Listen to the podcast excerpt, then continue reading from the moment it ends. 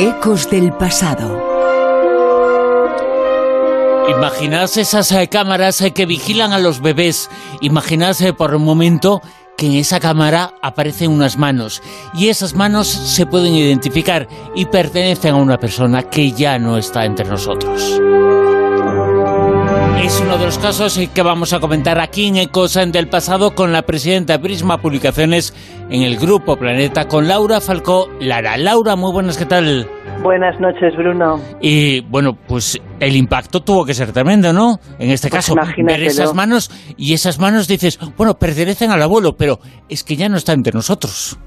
Eh, imagínatelo, esto le pasó a Charlie Davis de 28 años eh, y la verdad es que estuvo aterrorizado cuando vio por el monitor donde pues eh, vigilaba al niño que aparecían dos manos que intentaban tocar a su hijo. Pues el brinco que pegaron del sofá a él y la madre fue tremendo, fueron corriendo y ahí no había nada. El caso es que la madre se le ocurrió otra idea que llama a su hermana Kili, la cual eh, se, bueno, decidió contactar con un psíquico y fue ese psíquico que identificó rápidamente las manos con los abuelos de Isaac, es decir, Isaac es el bebé. Y estos abuelos pues habían muerto muchísimo antes de que él naciera y la explicación del psíquico es que probablemente es simplemente querían conocer a su, a su nieto. Pero claro, eh, tú imagínate el shock, porque aunque te digan eso, yo no creo que nadie se quede tranquilo. De todas maneras, las cámaras de bebé han llevado más de una sorpresa en este sentido. No dejan de ser eh, vínculos, eh, cámaras que graban en situaciones y que pueden grabar cosas que igual nosotros no percibimos. Igual y que conozco la- más y- de una pareja que han tenido sustos, ¿eh? Claro, igual que las psicofonías eh, es un aparato Claro. tecnológico que graba voces eh, que pueden ser pertenecientes a personas eh, que han fallecido tiempo atrás, es eh, lógico hasta cierto punto, pero es lógico, entra dentro de un paradigma que aparecen las manos, en la imagen, la cara de alguien que ya no está. Seguramente la tecnología que hay detrás eh, de este tipo de, de objetos, eh, las cámaras en este caso, las psicofonías eh, con las grabadoras, que nosotros no vemos. Exacto. mm. Tú pregúntale, por ejemplo, a, a Josep Guijarro, porque su mujer también tuvo un susto con una cámara de estas. Oyó algo al lado de su bebé que, que también pegó un brinco. Y Ah, claro, pues- te quedas con la intranquilidad de no saber realmente qué es lo que has oído o lo que has visto. Pues le preguntaremos, eh, lo acabamos de despedir, pero por supuesto que nos lo cuente, que nos lo cuente aquí. Eh, ¿Qué fue lo que vio la mujer de Giuseppe en esas que es que oyó, cámaras o sea, que me parece que me, que me ¿no? comentó que había oído algo, o sea, que Mm. algo había percibido como, como si hubiera alguien hablando en la habitación de su niño, alguna cosa extraña. Pero bueno, que te lo cuente él. Lo contará, seguro que lo contará aquí en el programa. Bueno, vamos a contar, eh, como hemos contado contigo durante toda esta temporada, algunos casos, algunos enigmas vinculados a edificios, vinculados a sitios, vinculados a lugares en donde pasó algo y ese algo parece revivir. Por ejemplo, la historia fascinante de esta dama de blanco, vestida de blanco, una mujer que aparece, nos situamos en el Reino Unido, en Liverpool, ¿no? Efectivamente, la línea de Liverpool eh, Lock Line y ahí pues dicen que se escuchan gritos como de ayuda y que aparece eso al espectro una niña vestida de blanco. De hecho, eh, algunos investigadores han conseguido grabando vídeos paseando alrededor de esta línea eh, pues grabar eh, o bien los sonidos de estos gritos o incluso pues esa especie de espectro vestido de blanco que parece que corresponde pues a eso al de una niña Pensemos que no es la única persona, estos investigadores, los que han visto esta aparición. Hay varias personas que afirman haberse topado con, eh, con esta niña, entre ellos un paseador de perros que suele pues dar sus paseos por esa zona justamente. Y este hombre de- describe a la niña como una niña de cabello blanco, vestida de blanco y perdón, cabello blanco, cabello largo y, y rubio, vestida de blanco y eh, corresponde con la visión también de estos investigadores del mismo perfil de niña, ¿no?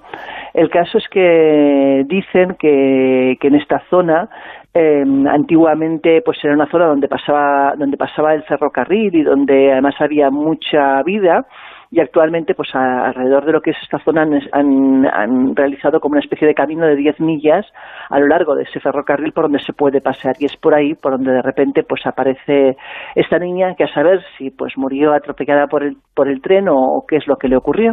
pero no deja de ser un caso que más o menos eh, con sus eh, diferencias en cada sitio, pero un caso bastante habitual, eh, la aparición de alguien que ha fallecido en el entorno del sitio en donde se producen esas apariciones, ¿no? Efectivamente. Y, bueno, y el caso de niños yo creo que todavía angustia más que si lo que ves es un, adulto, ¿no? Vamos a hablar ahora también de un circuito cerrado de televisión en donde apareció algo. Ese circuito cerrado se encuentra en las eh, proximidades o dentro de la casa, dentro de un palacio en Inglaterra. Hablamos del Palacio de Hampton Court en Surrey, eh, Inglaterra, y es que tiene un fantasma también de lo más curioso. Eh, la noticia data de 2003, cuando en una cámara de circuito cerrado se capta una imagen de una figura como medio esquelética, vestida con ropa centenaria y además capaz de cerrar físicamente una robusta puerta de incendios que había en la zona de un golpe, ¿no? Lo cual todavía sorprende más, porque normalmente una cosa es ver fantasmas, pero la otra es que puedan ejecutar físicamente acciones como en este caso una puerta además robusta. Bueno, al fantasma le han, le han apodado precisamente por ese aspecto esquelético Skeletor. El caso es que fue noticia y bueno, se montó mucho revuelo alrededor del tema. De hecho, no fue solo el personal de seguridad el que pensó que estaban viendo cosas. Hay un visitante que reyó a escribir en el libro de visitas del palacio el mismo día en que vieron a este esqueleto que también pensaba que había visto un fantasma en el área. Eh, pero dicen de todas maneras que este fantasma no es el único que habita este palacio de Hampton Court Dicen que Catherine eh, Howard, una de las esposas de Enrique VIII, que fue encarcelada allí y supuestamente arrastrada hasta su habitación gritando por todo el camino, dicen que actualmente se oyen esos gritos en esa zona y de hecho llaman a la zona la Galería de los Gritos en motivo pues precisamente de este fantasma. Dicen, dicen eh, algunas eh, fuentes que hay 10.000 lugares como este en el Reino Unido, lugares en donde pasan cosas nada más y nada menos que 10.000 y seguramente este estaría en el en uno de los primeros, porque nunca mejor he dicho que la historia ha sido muy importante en ese sitio y esa historia parece repetirse en forma de ecos, pero no es el único sitio en el Reino Unido en donde pasan cosas. El siguiente caso también nos lleva allí. Un caso eh, histórico y además curioso por aquellos que fueron propietarios de la casa. Hablamos de la casa Boleskine en Reino Unido. Esta casa está muy cerca del lago Ness. Hoy está prácticamente destruida porque sufrió en el año 2015 un incendio. Sin embargo, dicen que la zona continúa estando muy encantada con muchas malas influencias. Y es que la leyenda negra que arrastra tiene que ver con el ocultista Alistair Crowley, con el mago negro, la gran bestia. Este señor compró la casa porque según él su ubicación era ideal para llevar a cabo un ritual con el fin de invocar al ángel de la guarda. El caso es que dicen que el lago Ness, por sus energías, bueno, ya sabes que todo el tema de, los espíritus les da muy bien estar cerca de agua porque ayuda a, generar mayor eh, campo electromagnético, pues en el caso del lago Ness, esa energía lo convertía en un lugar idóneo para realizar rituales mágicos y místicos. El caso es que para hacer ese ritual, por lo visto, primero debían invocarse con varios meses de preparación a una serie de demonios poderosos a través de rituales satánicos y para prepararse, eh, daban tiempo también para prepararse para poder vencerlos. Sin embargo, por lo que cuentan, cuando los invocó, fue interrumpido y eso acarreó pues que el ritual no se pudiera realizar con éxito y no pudo vencer a esos demonios. Eso supuso una especie de maldición para la casa. Esta casa fue cambiando de propietarios. De hecho, él la abandonó poco tiempo después de que ocurriese esto. Y entre ellos, por ejemplo, tenemos a Jimmy Page, al guitarrista de Led Zeppelin, que la compró. Este hombre aseguraba que se oían ruidos extraños, que habían como sombras oscuras que deambulaban por los pasillos, que cuando cerraba la, la puerta parecía que algo retumbaba en la casa y cuando la abría esos sonidos extraños desaparecían. De hecho, hay amigos del guitarrista que dicen, por ejemplo, que fueron atacados estando en la casa por energías malvadas o negativas. Y algunos ocultistas, eh, que son seguidores de Crowley, dicen que esos demonios que él invocó también liberaron una especie de rencor atrapado entre las paredes de antiguos espíritus que habían vivido en ese lugar y que habían sufrido una serie de tragedias, como por ejemplo el de una mujer ciega del siglo XIX cuyo marido la abandonó a su suerte y pues imagínate pues una mujer completamente ciega lo mal que pudo eh, acabar sus años en esa casa. Pues el caso es que la casa, pese a que actualmente casi no queda nada de ella porque se incendió, todavía la zona continúa teniendo fama de maldita. Y esta es una una de las historias eh, que explican el por qué tenía un interés especial enorme este músico Jimmy Page, uno de los músicos eh, más importantes, guitarrista de Led Zeppelin, uno de las eh, bandas más relevantes del siglo, porque tenía tanto interés por estas temáticas y por la figura de Crowley. hay, este caso explica mucho ese interés, ese nacimiento de ese interés. Y este caso también explica mucho por qué en el Reino Unido, por qué en las Islas Británicas, bueno, por lo que sea, ocurren muchas cosas y una de esas cosas es en este edificio que se encuentra en Irlanda. Es un edificio famoso, es el Loftus Hall, Loftus, perdona, Hall, y la historia es curiosa. Este edificio está en el condado de Wexford, en Irlanda, y se remonta a la historia en 1350. Dicen que la construyó la casa de la familia Redmond durante la época de la peste negra, y la leyenda dice que cuando la casa estuvo terminada y empezaron a habitarla, un caballero llamó a la puerta tras naufragar su barco en la península de Hook, cerca de la mansión. Dicen que la familia pues fue generosa y la acogió esa noche en la casa y que pues durante la noche se dedicó a jugar a cartas con una de las hijas, con Ana Tottenham, cuando de pronto la joven vio atónita al mirar a sus pies, que no tenía pies, sino con una especie de garras parecidas o de, de coces casi parecidas a las de un caballo. En ese momento dicen que esa figura se esfumó casi saliendo por el techo de la estancia, dejando un agujero en el mismo y dejando a Ana congelada, es decir, inmóvil para el resto de sus días. Dicen que a día de hoy Loftus Hall no tiene nada que ver con lo que fue originalmente la vivienda o fue destruida y vuelta a levantar casi un siglo después de que todo esto ocurriera. Sin embargo, dicen que a un día de hoy todavía en la nueva Loftus Hall eh, la presencia de esa mujer está, está ahí continuamente. De hecho, en 1917 fue comprada por las hermanas Providencia y se convirtió en un convento, luego en una escuela de niñas, y en 1983 fue adquirida por Michael Devereux, que la, la reabrió como si fuera un hotel. Eh, esto duró hasta 1990. A día de hoy, sus propietarios hacen visitas guiadas y, de hecho, cuentan la historia eh, pues macabra de lo que ha ocurrido en este lugar pero muchos de los que van a visitar la casa afirman haber oído o haber visto al espíritu de la joven Ana a saber si es su gestión o es realidad. Vamos a dar un pequeño salto en el espacio, un mar eh, por medio del Atlántico, para conocer historias eh, similares, eh, pero que ocurren en otras partes del mundo. Por ejemplo, en las torres de Sisal nos situamos en Venezuela. En este caso hablamos de una construcción muy ambiciosa que se llevó a cabo hace muchísimos años, casi 50 años, eh, durante el gobierno de Carlos Andrés Pérez. Estas torres fueron construidas en, en Barquimesteto de Edolara y la historia cuenta que este proyecto contaba pues en total con 10 edificios de 25 pisos cada uno, imagínate, ¿no? Pero que de repente todo fue paralizado, porque por lo visto empezaron a construir, a construir sin darse cuenta que ese terreno no era estable y que por tanto la obra había que hacerla de otra forma para que realmente pues pudiera durar, porque si no tenía grandes riesgos de derrumbe. El caso es que el contratista se quedó sin fondos, lo mismo ocurrió con el dueño de la contrata y ambos se arruinaron. El dueño de la contrata desesperado de decidió lanzarse al vacío desde una de las torres. Y dicen que desde entonces esas torres se han convertido en un punto de suicidio, que van más de 30 personas que se han lanzado y que de pasarse a llamar torres de sal actualmente se conocen como el trampolín teñido de sangre. El caso es que mucha gente dice que al pasar por el lado de esta construcción se pueden oír murmullos, risas, gritos, lloros. Eh, bueno, los habitantes de la zona comentan que se, allí además de, esos suicidios se han, se han realizado infinidad de rituales satánicos, y de todo tipo de prácticas pues poco éticas, la verdad, y que dicen que la zona pues está sumamente embrujada. Desde luego que las eh, cosas que han pasado ahí son eh, terribles y tremendas.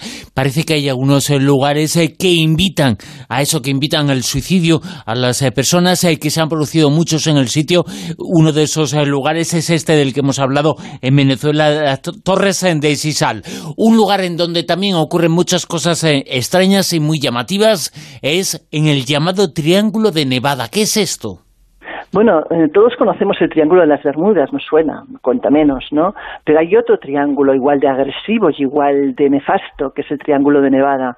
Es una zona que abarca unas 25.000 millas cuadradas de terreno deshabitado eh, y además dicen que probablemente se han llegado a estrellar en esa zona cerca de los 2.000 aviones que se dice pronto. Una de las víctimas más conocidas fue Stephen Fawcett, que era uno de los aviadores más reputados y famosos de Estados Unidos, que desapareció precisamente mientras volaba dicha zona en 2007.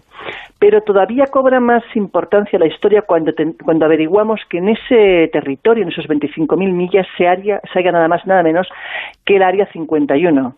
Es decir, que algunos dicen que probablemente lo que ocurre no es tanto que eso sea un triángulo como el de las Bermudas, sino que lo que se practiquen ahí pues sean todo tipo de experimentos bélicos o de armamento militar o incluso que tenga que ver con un tema de alienígenas. Ya sabes que el Área 51 pues arrastra atrás de sí una serie de historias de lo más mítico y legendario, ¿no? El caso es que si echamos un vistazo a la orografía también tenemos que tener claro y el clima de la zona, que no es una zona fácil de volar. Eh, no en vano el cañón del Colorado es uno de los lugares más complejos para ir en avión, si en avión o en avioneta, si no se conoce bien. Con lo cual tampoco es extraño pensar que esa zona pues no sea la más adecuada quizás para pasearse con un avión. Desde luego que no lo parece, ¿eh? No lo parece. El Triángulo de Nevada, un eh, caso importantísimo, un caso, eh, bueno, podemos eh, conocer porque hemos dado mucha información en estos últimos tiempos de ese Área 51 y de otras cosas que pasan en esa zona. Este verano es un verano especial, pero es un verano en el cual vamos a reiniciar un poquito lo que teníamos, vamos a hacer una nueva normalidad con cosas que hacíamos y con también con viajes al mundo del misterio y a lugares cargados de misterio, ¿no? Efectivamente, si nos dejan, si no vuelve a ocurrir nada más, si la gente se comporta, se pone mascarilla y no nos vuelven a encerrar, la intención es que nos vayamos del 2 al 11 de agosto, 10 días, a Transilvania y Bucovina. Recorreremos lugares tan bonitos como el bosque de Oyabakiu, que se conoce como el Triángulo de las Bermudas europeo. Visitaremos el castillo de Uneodogara eh, de los Corvinos. Descubriremos, por ejemplo, los misterios de las gargantas de Picat. Recorreremos El paso de Borgo, la ruta de la novela de Drácula, lógicamente, y la casa donde nació Vlad el Emperador. Viviremos también, como no, una aventura en 4x4 por todos los Cárpatos transilvanos y todo esto acompañados de Lorenzo Fernández Bueno y de servidora.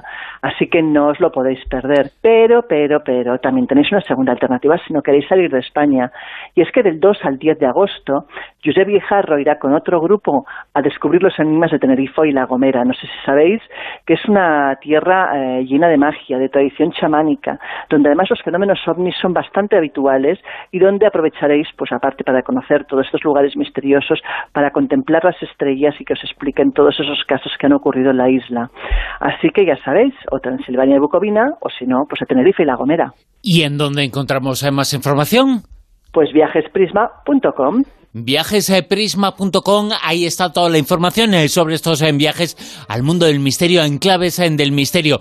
Parece mentira, pero ha llegado el verano y comienzan eh, los viajes otra vez a enclaves misteriosos, bueno, con sus restricciones, con menos gente, manteniendo distancia de seguridad, adaptándose a unos tiempos, pero unos, sí, claro, unos evidentemente. O sea, nuestros viajes eran de casi 50 personas y actualmente son de 25, mucho más exclusivos porque no podemos tener pues un mogollón de personas viajando de un lado a otro y todo tiene que ser pues hecho de otra forma. En viajesprisma.com ahí está toda la información eh, sobre este tema, sobre estos eh, viajes, sobre este mundo ministerio. Los ecos eh, del pasado se toman un pequeño respiro hasta el mes de agosto. Estamos en verano. Ha llegado el verano, parece mentira, Laura. Parece mentira, pero hemos ya, hemos eh, llegado al verano que ha sido complicadísimo en la primavera eh, por razones obvias eh, que todos conocemos, pero bueno, vamos a mirar adelante y vamos a mirar y disfrutar más que nunca del calor del verano. Este año nos vamos a alegrar hasta que, que haga calor, ¿eh? Yo creo que sí, que todos tenemos muchas ganas de vacaciones, pero pero nuevamente hay que ser conscientes y, tomar medidas, porque si no, ya no, es que no vamos a llegar ni a septiembre. O sea, si esto sigue así, como está pasando con los rebrotes que están habiendo, nos van a tener que encerrar mucho antes. Así que yo os pido a todos, de verdad, eh, con la mejor de las intenciones, que seamos prudentes y que podamos todos disfrutar de un buen verano. Y que en este buen verano, bueno, lo vamos a conocer ahora porque vas a seguir ahí con nosotros en Mujeres con Historia, hablando de tu libro, de una de las eh, protagonistas de tu libro. Seguimos hablando contigo porque una de las eh, protagonistas eh, de tu libro, de la maldición de la lanza sagrada, es una de las protagonistas importantes, una de las personas importantes en la historia importantísima de la Segunda Guerra Mundial en el siglo XX, ¿no? Efectivamente, hablamos de Helen Duncan, de la gran eh, bruja juzgada absolutamente en una época impensable, hablamos de 1943, casi 44, por brujería. Hablamos eh, de ella ahora en Mujeres eh, con Historia y hablamos eh, dentro de unas semanas, al acabar este mes de julio y agosto, con Laura Falcolara en los ecos del pasado, aquí en La Rosa de los Vientos. gracias, Laura. Buen verano a todos. Chao.